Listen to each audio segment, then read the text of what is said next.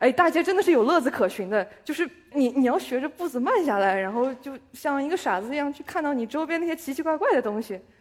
真的，大街是一个城市里最有趣的地方，大大街大街就是乐子本身。大家好，我叫郭文元，呃，朋友们都叫我玫瑰。你们之前听到的其他的讲者，我觉得他都是一席的 slogan 里面讲的人文还有科技，我就是最后的那个白日梦。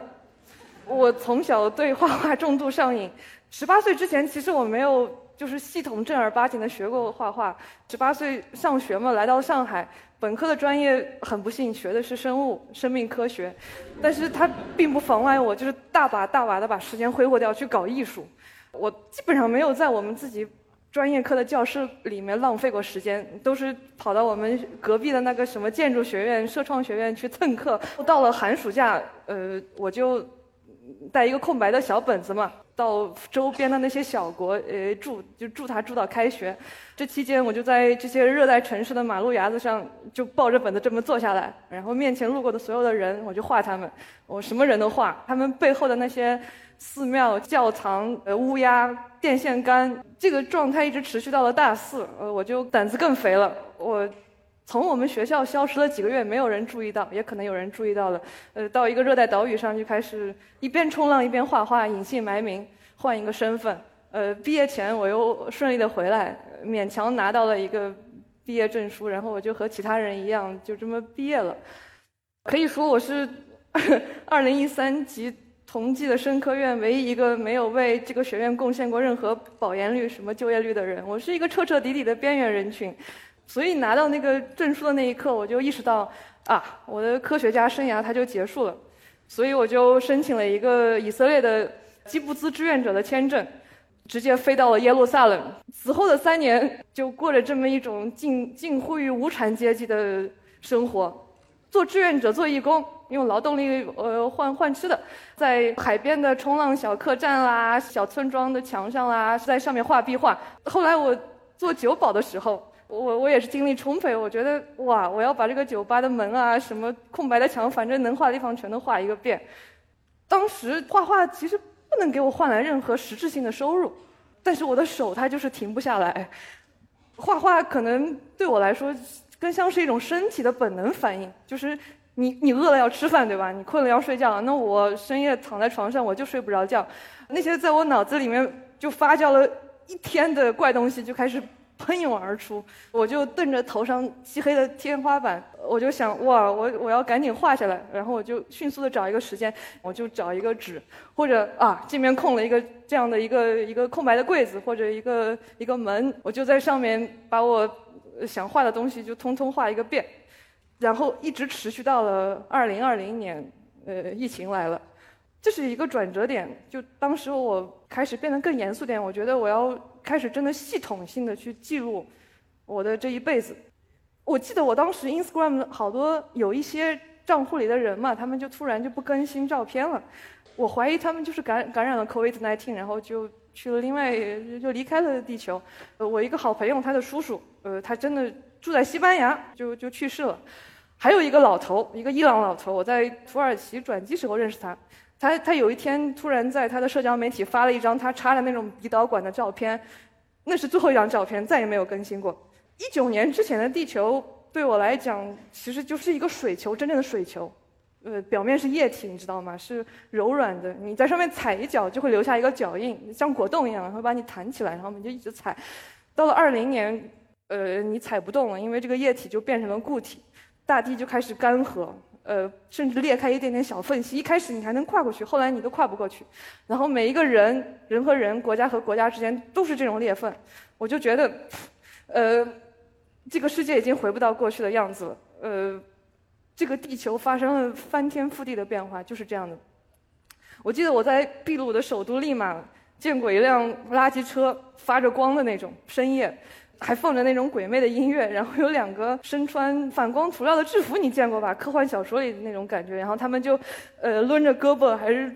腿也打着风火轮一样，就追着那个垃圾车，然后人车就这么从我面前就过去，消失在了深夜下一个十字路口那个红绿灯的光晕里面。我觉得那辆垃圾车它真的太美了，我我不知道这是不是我的幻觉，但是就哇，这个垃圾车它美的那么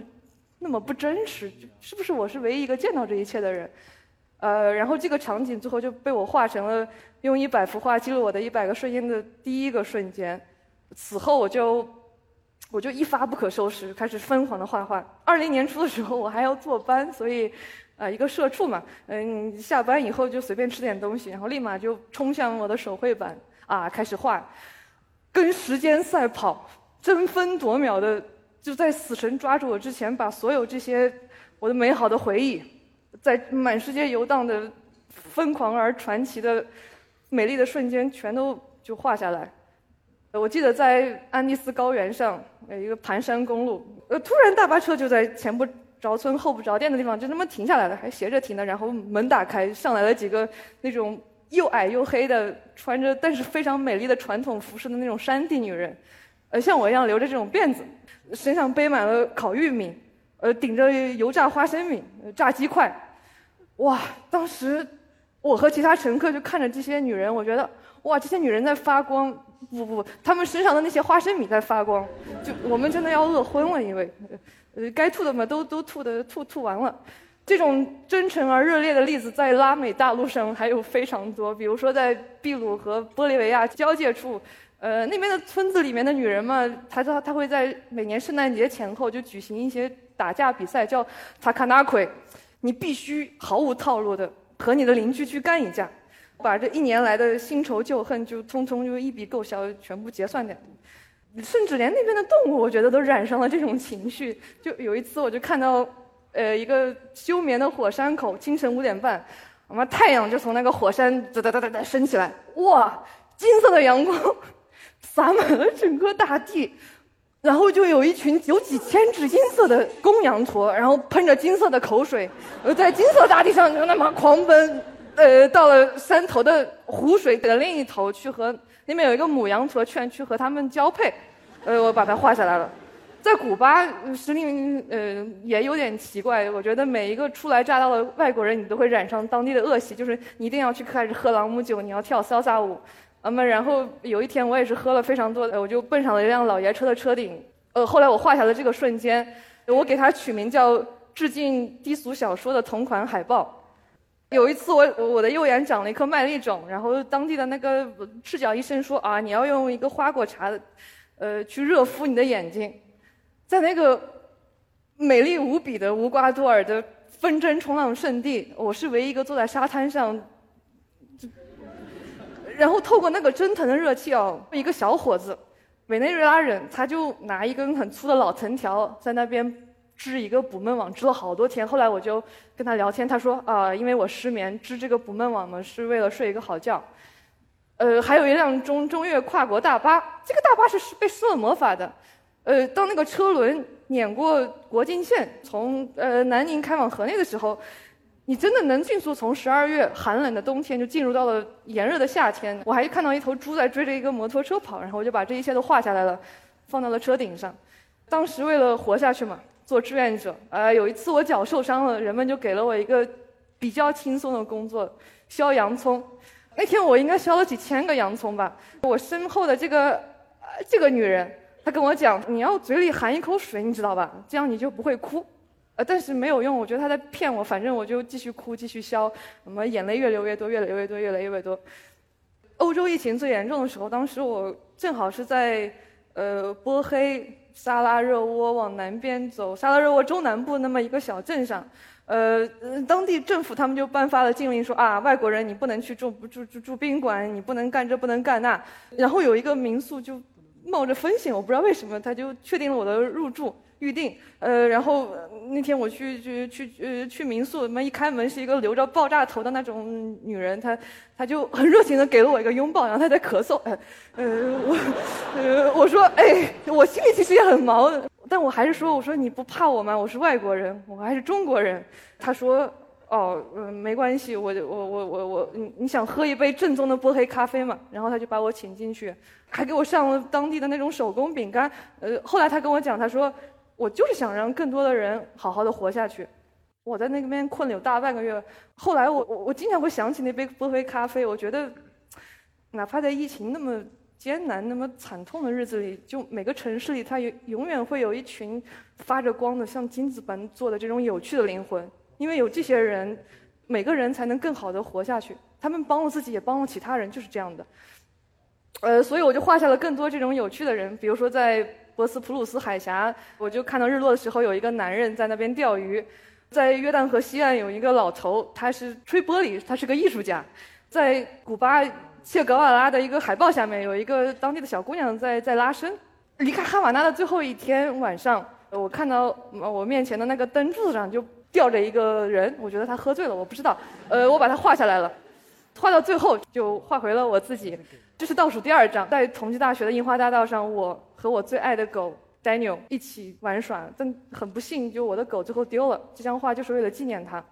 画完最后一张的那个晚上，我在想，哎。是不是这一百张画，就是它头和尾，呃，得得呼应起来。呃，我就我就想到了金色飞贼上写过的一句话，它叫 "I open it when it's over"，在结束的时候打开。哦，那我要回到最开始的地方，所以我就开始画上海了。每年六月二十一日是夏至，呃，八月七号是立秋，从夏至到立秋有四十八天，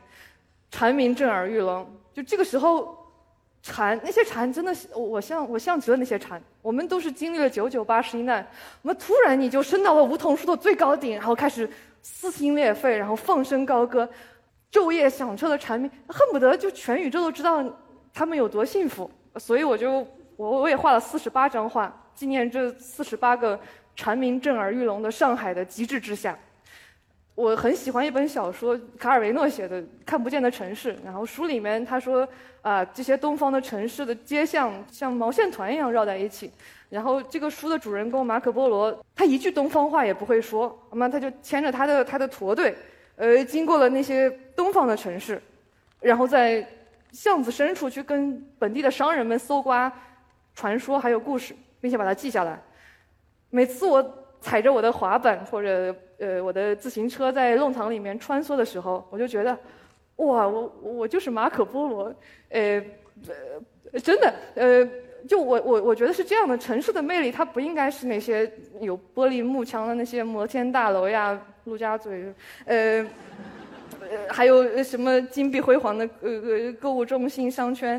它就应该是藏在城市的肌理褶皱深处的那些居民区。藏在深处的便利店、五金店、裁缝店、一个修车铺子，我每次看到那些在路边吵架、什么给狗子捡屎、然后嚼舌根的那些人，或者说你知道吗？夏天流着汗，呃，光着膀子，呃，然后坐在街边吃吃脏餐上的那种大排面的时候，这种人，我我就想无限的接近他们，我想画他们，我想记录上海这种生生不息的人间烟火。所以现在 就请大家假装跟着我的驼队，我也有自己的驼队嘛，跟马可波罗一样。我们假装来一场 city walk，让我们从我曾经的家愚园路五三二弄柳林别墅开始。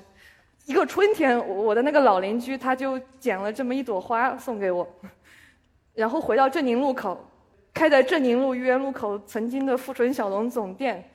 传奇，每天六点开门到深夜打烊，就是你什么时候去你都要排队。如果你还能侥幸，你能抢到那个靠窗的这个上面挂一个特别漂亮的小灯的这个这个卡座的时候，你简直就是中了头彩。那里面什么都好吃，炸春卷、各种本帮面，然后啊肉丝炒面、各种小龙、年糕，呃炸猪排，还有隔壁的那家王记葱油饼，呃都好吃。但是就是真可惜，后来静安区嘛要整改，现在就没了。沿着镇宁路往北走，呃，是我曾经在夏天买西瓜的一家水果店，经常有人就抱半个西瓜坐在街边开始啃。然后我还把那一片镇宁路、武定路、延平路什么，到乌乌鲁木乌鲁木齐路，所有我最爱的小店，都画在了这里，都好吃，好吃。哦，然后我们回到愚园路上，呃，有一天。我不记得我去的是哪条弄堂了，反正就在一个弄堂深处看到了一个这么头上套着纸袋的女人，她在晒太阳，她很聪明，她在防晒，你们看到了吗？呃，隔壁另外一个更有名的弄堂鱼骨村，梅雨季过后，上海人要晒梅嘛，呃，我就看到鱼骨村的上方挂着那么两件巨大的珊瑚绒睡衣，随着温热油腻的空气在那边飘。我觉得，呃，这两件睡衣的主人一定是一对非常可爱的老两口、老夫妻。然后你沿着愚园路继续往前走，百乐门前就是非常有名的二十路公交车，现在被改装了。呃，它的必经之路，我有时候会出了幻觉，我觉得我可以踩着我的小鱼板，然后就拉着那个公交车那样冲浪。到静安寺，你往南面走是静安公园，很多人经常跳新疆舞，你们知道的。呃，有有一次我是看到了一个这样，就是她穿着红裙子、红围巾、红靴子。画着鲜艳的大红唇的这么一个老太太在在跳舞，我看到她我就觉得，我看到了九十岁的我自己。呃，我们回到静安寺，呃，我又在静安寺下面那条步行街上看到了四个饿了么小哥，我管他们叫久光海报下的蓝头盔 F 四。你继续沿着愚园东路往前走，我看到了很多外卖小哥啊，骑着他们的电动车，就一辆一辆一辆的被这么一个挖掘机给吃掉了。继续往前走，奉贤路、南阳路，过了美琪大剧院，一个深夜失眠，我看到一个巨大的西瓜嘛，就从奉贤路的尽头就那么那么升起来，然后我自己就踩着我的驼队从西瓜上那边走了过去，呃，然后继续往前，到了南京西路地铁站，迅速的往茂名路拐，拐到南昌路上，这是我另一个曾经的家，南昌路二七二弄美乐坊，这个地方是我霍乱时期的十五分钟生活圈。旁边不远处的思南公馆是更早之前我和我的朋友们夏天特别喜欢去过啤酒节的地方。然后到了绍兴路，嗯，绍兴路上的原住民他们经常喜欢去一个叫泰康路三三二弄东东私房菜的地方去买醉。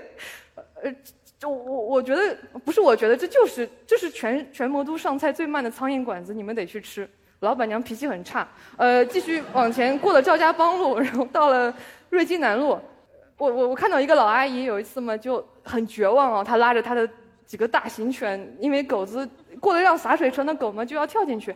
哎，就我为什么会注意到这么多这么琐碎、这么看起来毫无必要的这种街景？呃，是这样的，我我觉得。城市的大街，上海的这些大街，它真的不应该只是你玩命赶路的交通命脉。你赶着去上班、去上学、去某个目的地，你就开着车那么嗖的一下就过去了。它不应该是这样的。大街应该融入你的血液里，变成你生命的一部分。大街，大街本身就是城市的一部分，它是公共空间。哎，大街真的是有乐子可循的，就是你你要学着步子慢下来，然后就像一个傻子一样去看到你周边那些奇奇怪怪的东西。真的，大街是一个城市里最有趣的地方。大大街，大街就是乐子本身。呃，然后我觉得我运气特别好，就我画了那张画嘛，然后就在我看到洒水车的那个原址上，一个景观设计团队，他们就帮我把这张画真的变成了一把长椅，就放在那条路海华小学卢湾中学门口。你们现在都可以去打卡。呃，然后这个椅子旁边可能是。不知道你们记得不？去年有一个留着丸子头、光着脚抱着一个腊肠狗的一个女人，她在一个红色的电话亭里住了一个月。我的椅子旁边就是就是这个电话亭，然后就在这个电话亭旁边，我留下了一面墙。呃，墙里有和我自己一样就穿着水手衫的这么一个扎着两个辫子的小姑娘。海华小学的小朋友们每天放学都要路过这边。继续我们的 City Walk，呃，你沿着赵家浜路一直往衡山路的方向走，呃，有天深夜午夜时分，我看到一个女人，她推着一辆哈罗单车大战变形金刚，然后你沿着枫林路一直到了徐汇滨江，有一天夏夜，我和我的朋友去那边江边吹小号，上海的这些弄堂，我作为一个外地人，十年，我好自豪，我真的是几乎把每个区的这种老弄堂，就至少挑了一条嘛，就住了一个遍，而。呃，作为一个呃租客，你你搬出来就这已经不是你的家了。但是其实每条弄堂都留下了我的一部分，我的软肋，所以我仍然称这些弄堂都是我的家。如果有一天我是带着我的驼队来到上海，那么我觉得当一切结束的时候，我要回到一开始的地方，就是杨浦。我十八岁在杨浦上学，我要沿着杨浦大桥离开上海，重归大海。所以，当这四十八张蝉鸣震耳欲聋的极极致之下的画画完了以后，我就给自己做了这么一本小画册，呃，蝉鸣震耳欲聋，呃，啊，上面这个女人穿着浴袍的，呃，也是我自己，坐在梧桐树上，呃，呃，这个四十八张上海的画画完了以后，我就又搬了几次家，然后打卡了几条新的弄堂。对我来说，上海的每条弄堂其实都是一个虫洞，就是你钻进弄堂，你就能回到过去。去年年底的时候，我在那个马来半岛坐轮渡去去对面的槟榔屿，呃，然后我第一脚踏上南洋小镇乔治城的时候，我就爱上了这座小镇。就骑楼下的人们，他们。仍然保留着一百年前的那种生活习惯。我在这些骑楼下住的越久，我就觉得，我就觉得我越想念上海。当时，因为我呃回不来，我觉得我想念的可能甚至都不是现在的这个上海，是一百年前那个我从来没有亲眼见过的，就存在于我想象中的上海。那个王安忆、陈丹燕、向美丽、金玉成等等等等等这些人，还有一些人名字我就不说了。这些人笔下的那个上海。城市是我的教科书，它持续不断的在我耳边耳语，教会我认识它。我想以某种方式回到过去。那段时间，因为真的太想念上海了，呃，我就在七楼下开始没夜没夜的看很多海派小说，然后其中有一本，呃。呃，我我我太喜欢了。它的背景就是一百年前的孤岛时期。另外一个大背景就是，呃，当时有两万多的犹太人是从纳粹德国欧洲逃到上海来避难。呃，书书的主角是一个二十岁出头的一个小姑娘，她和她的父亲本来住在纽约华人街的一个洗衣店里面，然后他们搬到了上海。这期间，她又认识了两个犹太小伙。呃，我真的太喜欢这本书了，我看了十几遍。然后我就决定，哇，我要以一个狂热的粉丝的身份。我要透过这本书，呃，我想把我脑子里的那个上海就是给还原出来。后来我就画了，呃，从去今年年初一直画到现在，画了二十张画，变成了一个系列，它就叫《一九三零孤岛时期》，这是一个展览，现在就是在衡山合集，马上要关。呃，外滩，外滩是上海永远绕不过的话题。每天清晨，瘦瘦小小的这些搬运工们就在年轻的太阳的光芒里喊着号子。这些号子嘛，因为声音太大，昼夜响彻，就吵得外滩附近的那些侨民啊睡不着觉。他们就跟工部局投诉打电话。鸦片被一包一包的从南亚运到了上海，运进港口内，然后茶叶和丝绸就被同样的方式运到了欧洲。外滩真的在疯狂的生长，歇斯底里的一直都是。对这些刚从什么纳粹德国、立陶宛、波兰逃到上海来，千辛万苦坐几个月的船逃来的犹太人来说，他们到了什么虹口港就下了船，首先给他们的见面礼就是一群日本士兵，就举着高压水枪和驱虫粉。呃，但是对在外滩还有江西路各大楼里面上了一天班的男人们来说，他们有其他乐子可以寻。日落时分，就这些男人就冲出了办公大楼。一起杀向了文明与野蛮共存的四马路，寻欢作乐。那么这条路其实真正的主角就是这些特殊工作者。在我看来，他们就是哇，放弃了自己出生的城市国家，来到远东上的上海这个建在泥滩上的奇迹之城，做一个两次世界大战之间的世界公民。对更多普通人来说，如果你想找乐子，那么就晚上找一辆黄包车，直接去静安寺大道。随便找一个舞池、一个舞厅去跳舞，百乐门、维也纳、大都会、大华、呃，仙乐斯，在舞舞池里面去呃横冲直撞，去赚末日前的每一分乐子。除了跳舞，你还要学会溜冰。对女人们来说，呃，我是有深同感受的，就是你参加社交活动前，你总得进一趟理发店，让你又爱又恨的理发店，因为每一次做发型。你你头从那个罩子里面出来，那就是在开盲盒。哪怕你被石膏就五花大绑躺到病房医院里，你也得做发型，这是一个 party animal 最后的底线。然后你做好发型，就叫辆黄包车去九江路去吃一碗面，阿娘黄鱼面。孤岛时期的上海，其实更严肃的一个问题就是它一直在物价飞涨，然后货币贬值。所以你为了获得一个珍贵的一个必需品，呃，一袋大米，一包烟。呃，鸡蛋你就得耍花招，你得动脑筋。